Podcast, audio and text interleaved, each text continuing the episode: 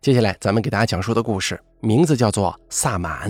本故事节选自《妙著见闻录》系列，作者赵有志，由大凯为您播讲。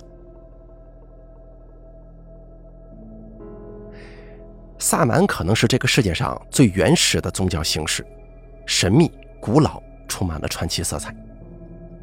许多学者把宗教分成多神教、一神教和自然信仰三种体系。其中，多神教就是道教、佛教以及日本的神道教这种形式。多神教的体系当中，人是能够成为神的；而一神教呢，譬如广义的基督教、犹太教、伊斯兰教这种类型的宗教当中，神是唯一的、全能的，具有主宰一切的力量。而自然信仰呢，就是萨满教了。在萨满教的体系当中，神是自然的化身，比方说天空、河流、高山、湖泊。历史上的蒙古人曾经普遍信仰的就是萨满教，认为天空是最大的神灵，又叫长生天。能够与长生天直接沟通的祭司，就是最高等级的大萨满。传说蒙古萨满霍尔赤。在早年间就预言铁木真能够成为一国之主，统领四方。成吉思汗这个封号也是霍尔赤向长生天祈求得来的。霍尔赤由此成为蒙古帝国的大萨满。成吉思汗许之以万户长，并赏赐三十名美女。在现实生活当中，仍有北方苦寒地区的萨满传人传承至今，传唱着古老的歌谣。与史诗。四年前，一位朋友介绍了顾客给我，是新疆的少数民族朋友，三十来岁，名字叫阿热依。据他自称是哈萨克族的，打电话来的时候有一口流利的普通话。后来听说新疆的很多朋友都是普通话很好的。阿热依告诉我，在他们的语言里。这个名字的意思是指清晨的太阳，可以翻译成晨曦。男孩女孩都有用这个名字的，在哈萨克族当中，这个名字比较普遍。我对这个地方既好奇又陌生，问他有什么困难呢？他说他父亲最近一段时间感觉像是中邪了。在我的印象当中，新疆的少数民族大多信奉伊斯兰教。我还特意上网查了一下，确实啊，哈萨克族也是信仰伊斯兰教的。我就说，你们信奉的伊斯兰教里面也有这个中邪的说法吗？阿热依告诉我，伊斯兰教里面有这种情况，说法不同，但应该是一回事。古兰经上有描述过，是阿拉伯语。接着，阿热依说了一个我听不懂的词汇。我说道：“那你父亲这个所谓的中邪症状是什么呢？”阿热姨说：“我父亲以前脾气很好的，生活的很快乐，他自己有个囊房，每天有很多人排队买他打的囊，所有顾客都觉得他很开心，也被这种氛围所感染，都会在排队的时候跟他聊天。最近一段时间也不知道怎么了，他就像是变了一个人一样，脾气特别大。”跟谁都能吵起来，并且还经常算错账呢，晚上睡不着觉。然后他自己也挺倒霉的，一个月摔了三次跤，还丢过两次钱。我祖母说他像是中邪了。馕这个东西啊，是新疆特有的一种主食，类似烤饼，在面饼上撒芝麻、洋葱，贴在馕坑当中烤熟，非常的耐存储。我说道：“那你有没有带你父亲去医院看看呢？他是不是到了更年期了，脾气会比较急躁一些呢？”阿热依说：“我就是医生，我中学的时候成绩还不错，去内地上的大学，一直读到研究生，在华西医院实习完以后，就回家乡的医院做医生了。我带我爸做了全面的检查，没什么异常。他这个年龄早过了更年期了。”应该不是这方面的问题。华西医院我是略有耳闻的，是西部地区非常有权威性的一家三甲医院，能在这里实习，说明阿热伊确实学习很好。”我说道：“那你们遇见这种事情通常怎么处理呀？我记得伊斯兰教里面应该也是有神职人员的，就是你们平常说的阿訇，他能解决吗？”阿热伊说：“哈萨克族有很多部，这个您清楚吗？”哟，这个我就不太懂了。阿热伊继续说：“成吉思汗的大儿子叫术赤，这个你知道吗？”我说道：“好像听说过，说这个术赤有可能不是亲生的。”阿热伊说：“对，就是他。历史上，成吉思汗的老婆被一个部落给抢走了，他那个时候势力还很小，完全没法抵抗，最后就去求他的童年好友扎木合。扎木合很年轻就继承了汗位，是个大部落的首领，就答应帮成吉思汗把老婆给抢回来。”但是筹备工作做了大半年，等到扎木合带兵把他老婆抢回来，他老婆已经怀孕了，没多久就生了第一个儿子。这个儿子一直都没办法确认是不是成吉思汗亲生的，所以起名叫术赤，蒙语当中是礼物的意思。这个术赤非常勇猛，是他几个儿子当中最能打仗的一个。他的封地就在今天的新疆哈萨克斯坦一块。我们这一部的哈萨克族就认为自己是术赤的后代，所以我家以前是没有伊斯兰教信仰的。我恍然大悟，说道：“哦，原来是这样。那也就是说，你们家其实信仰的是萨满，对吗？”“没错，我祖母就是信萨满的。这个情况很复杂，所以我觉得这个事情还是请内地的人来处理比较妥当。”“没错。”你说的有道理，如果你请当地的，就可能有纠纷。阿热伊说：“你最近有档期吗？我给你订机票，我在新疆阿勒泰，具体情况你可以来了以后再看。要实在没什么问题，我呢就当请你来新疆玩一趟，欣赏一下我们这里的喀纳斯湖，怎么样？”我觉得阿热伊非常热情。也确实有需要我帮助的地方，就答应了。五天后的早上，我坐上了去乌鲁木齐的飞机，飞了差不多五个小时才到，接着又转机去阿勒泰。到阿勒泰机场已经是晚上八点多了，但天还是大亮着。据当地人说，夏天要到晚上十点半左右天才黑，但是天亮的要比内地晚一些。我暗暗惊叹呢。这里果然日照时间比较长。阿热伊到机场来接我，我这个时候才感觉到，哈萨克族跟我在电视当中看到的维吾尔族是有长相上的区别的。阿热伊头发是暗黄色的，眼珠子是褐色，嘴唇偏厚，肤色特别白，很像俄罗斯人，头发很短，一副干练的模样。我跟阿热伊热情地打了招呼，阿热伊开车接我去他父亲家里。城市里除了街上有很多少数民族，跟一些写着看不懂文字的招牌之外，也跟湖南没有太大区别。阿热伊把车停在小区里，带我上楼。没想到打开门之后，客厅里一位打扮怪异的男子充满敌意的死死地看着我。我仔细打量一番，这位打扮怪异的男子有着鹰钩鼻，颧骨很高，肤色发褐，头上戴着一个插着羽毛的帽子，看不出头发的颜色，身上穿着像是用破布条拼着缝起来的衣服，手指很粗，皮肤也比较皱，一双细长的眼睛看得我不寒而栗。阿热伊用我听不懂的哈萨克语说了一句话。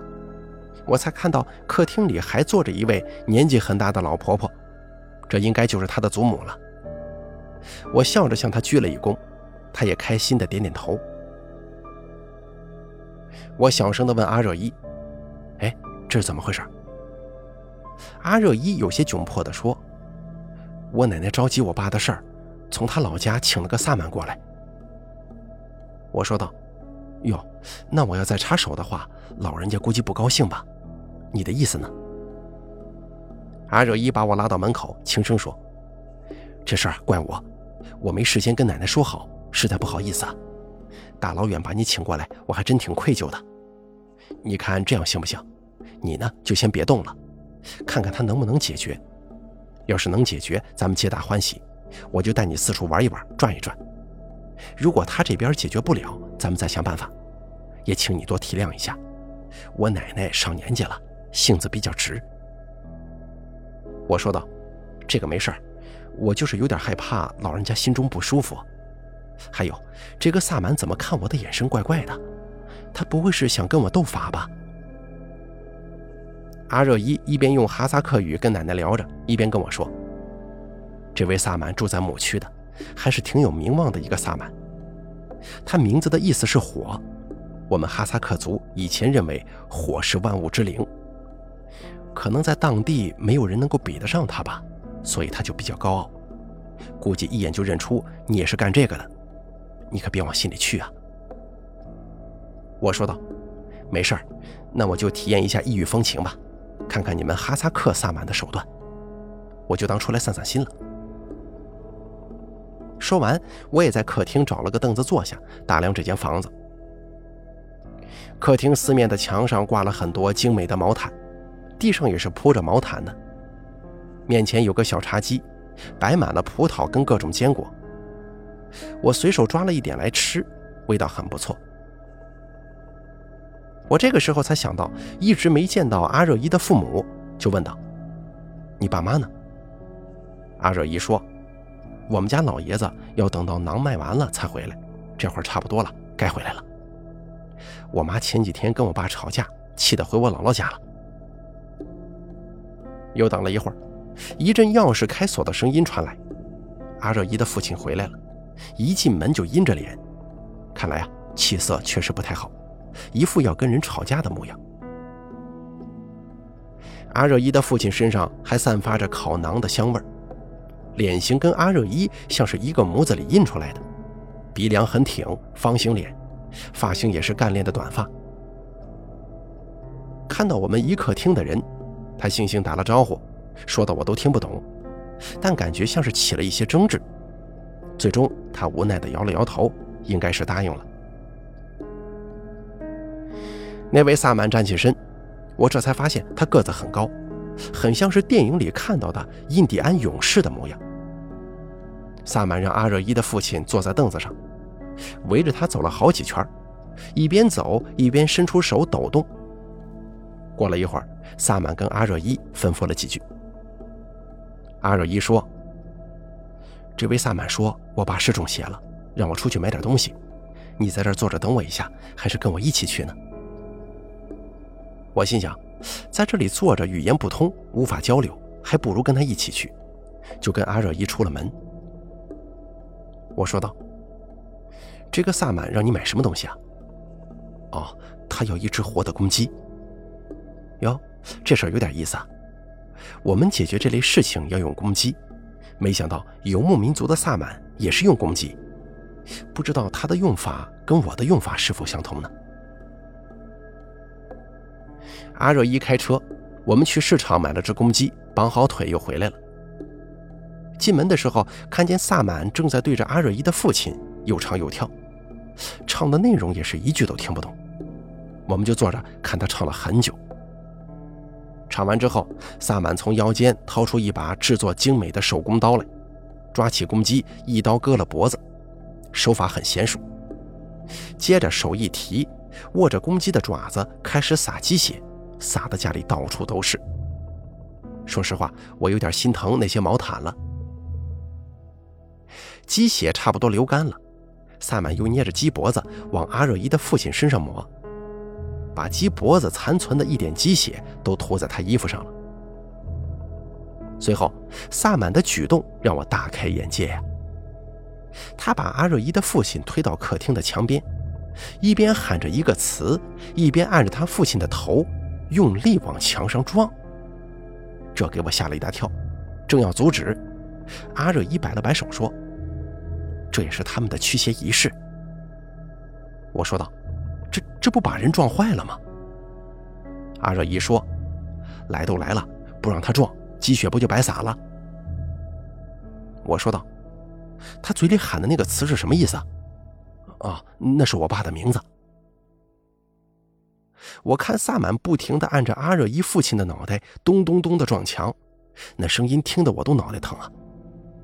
我说道：“有没有温和一点的方式啊？非得这么撞墙吗？”阿热依正要说话，被一声怒吼打断了。原来是他父亲忍受不了，爆发了，用力挣脱萨满的手，气喘吁吁地摩挲着头。奶奶用严厉的语气说了几句话。像是在指责阿若依的父亲，但是他没服软，执拗地摇头。阿若依说：“我爸不想做了，我奶奶说他这样是中邪了，一定得治。我爸不愿意，说他没病，但是这样撞也能给撞出病来呀。”这位萨满一身的傲气似乎也没了，手足无措地站在原地，看着老奶奶跟阿若依的父亲吵架。阿若依说。要不我去问问我奶奶，让你来试一下吧。我说道：“可以啊，只要老人家觉得我行，我没问题。我要做的话，要在这里立一个法坛，请我庙里的神灵过来。这个行为跟你们的信仰不冲突吧？”阿热一说：“能做好就行，我们这边都佩服有本事的人。至于你怎么做，不要紧的。好，你跟你奶奶说吧。”阿热依跟奶奶说起了哈萨克语，说了一会儿，奶奶沉默了，仿佛在思索。可萨满却在一边大声地对我说：“不行。”我说道：“哎，您会说汉语吗？”阿热依说：“他会说一点，不熟练的。”好，那你说给他听，他这个方法就算管用，也太折腾人了呀。阿热依用哈萨克语翻译了一下。萨满也沉默了，陷入思索。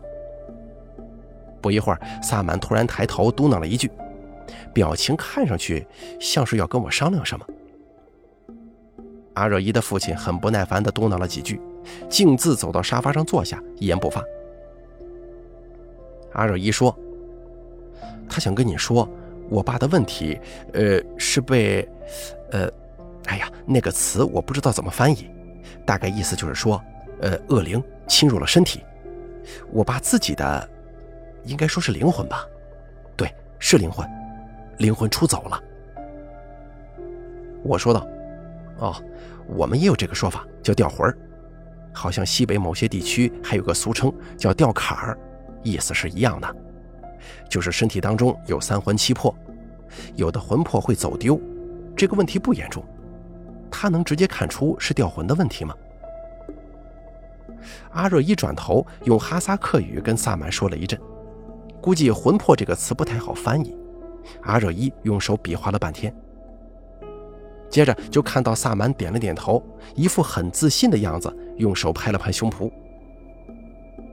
阿若一对我说：“他说他能直接看出是掉魂了，这个他很擅长，没有出过错。他也治过很多人了。”我说道。那这个哈萨克萨满有两下子呀。我们一般判断的话，需要分析这个人的病症情况，还要用很多的辅助手段，比如看水碗或者问卦，跟医生其实有点像，望闻问切嘛。萨满不知道用什么方法能直接看出来，这个真让人觉得稀奇啊。说完，我竖起大拇指朝萨满比划了一下，萨满应该看懂了，朝我点了点头。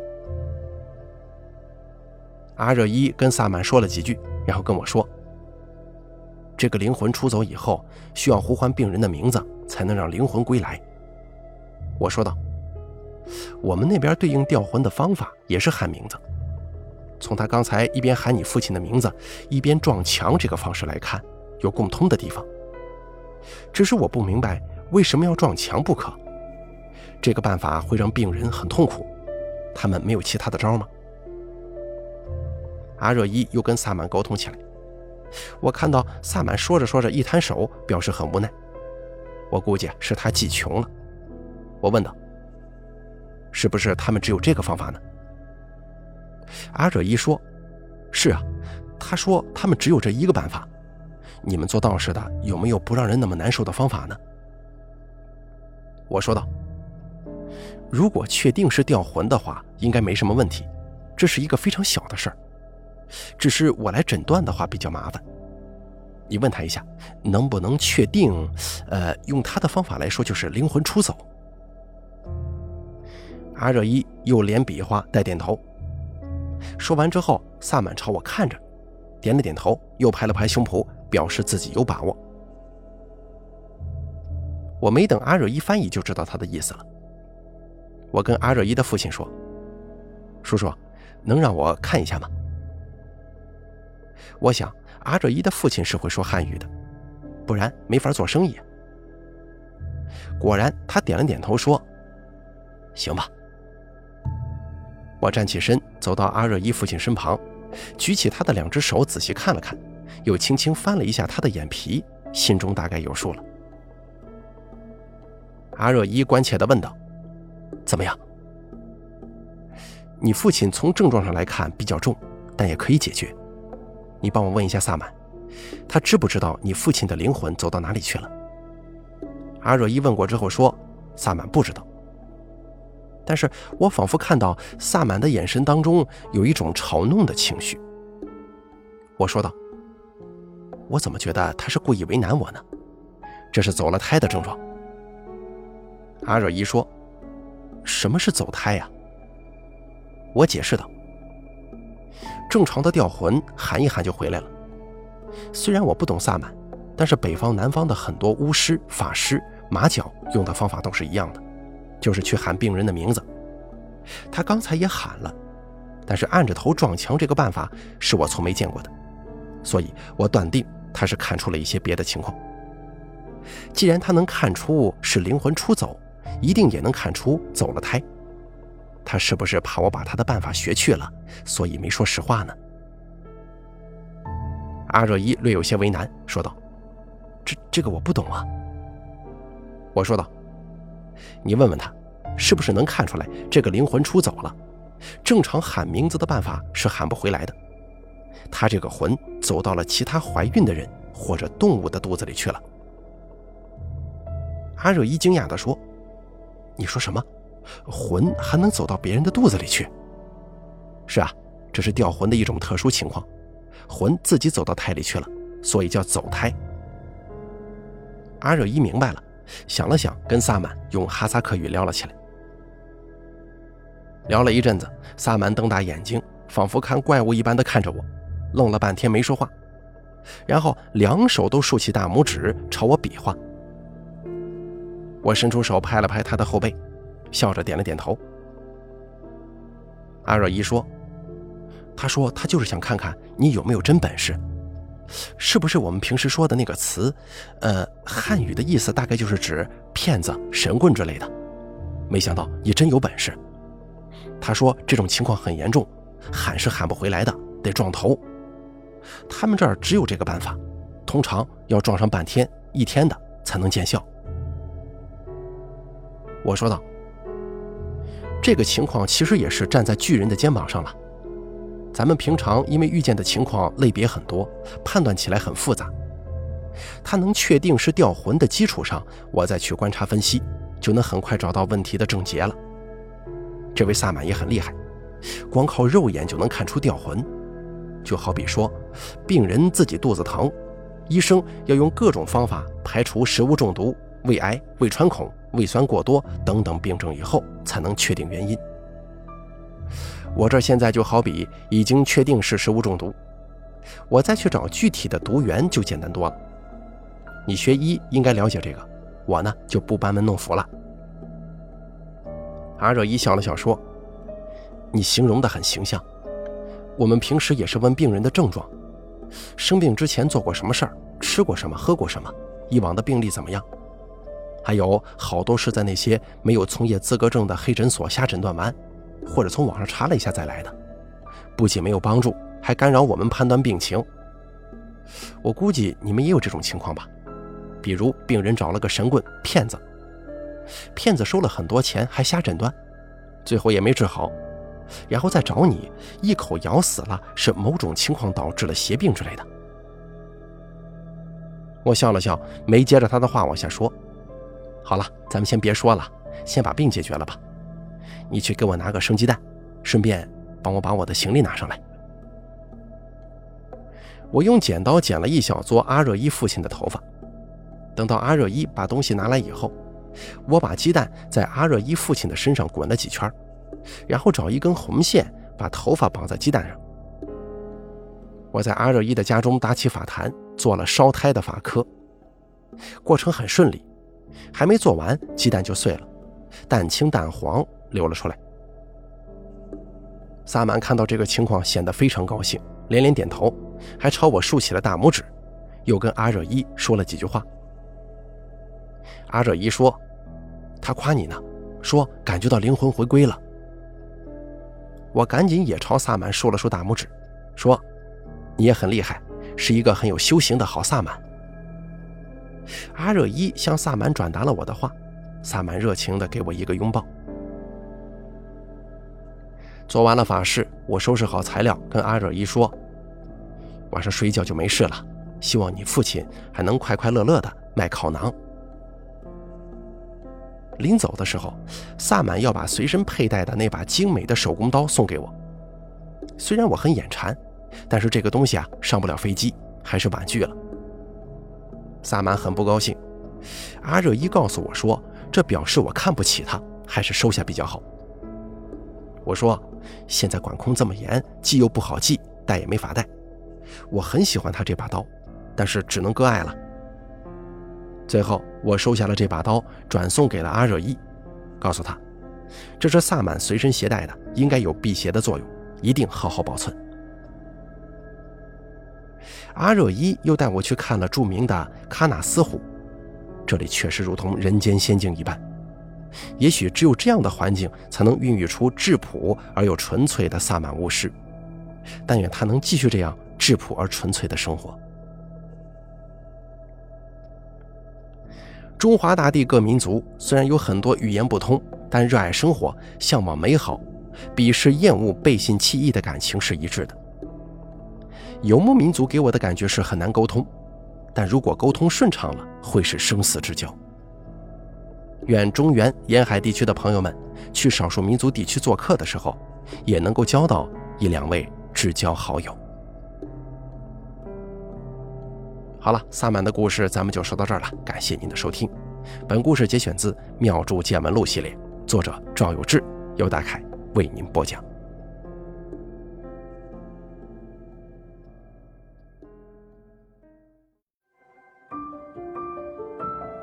本期故事演播完毕。想要了解大凯更多的精彩内容，敬请关注微信公众账号“大凯说”。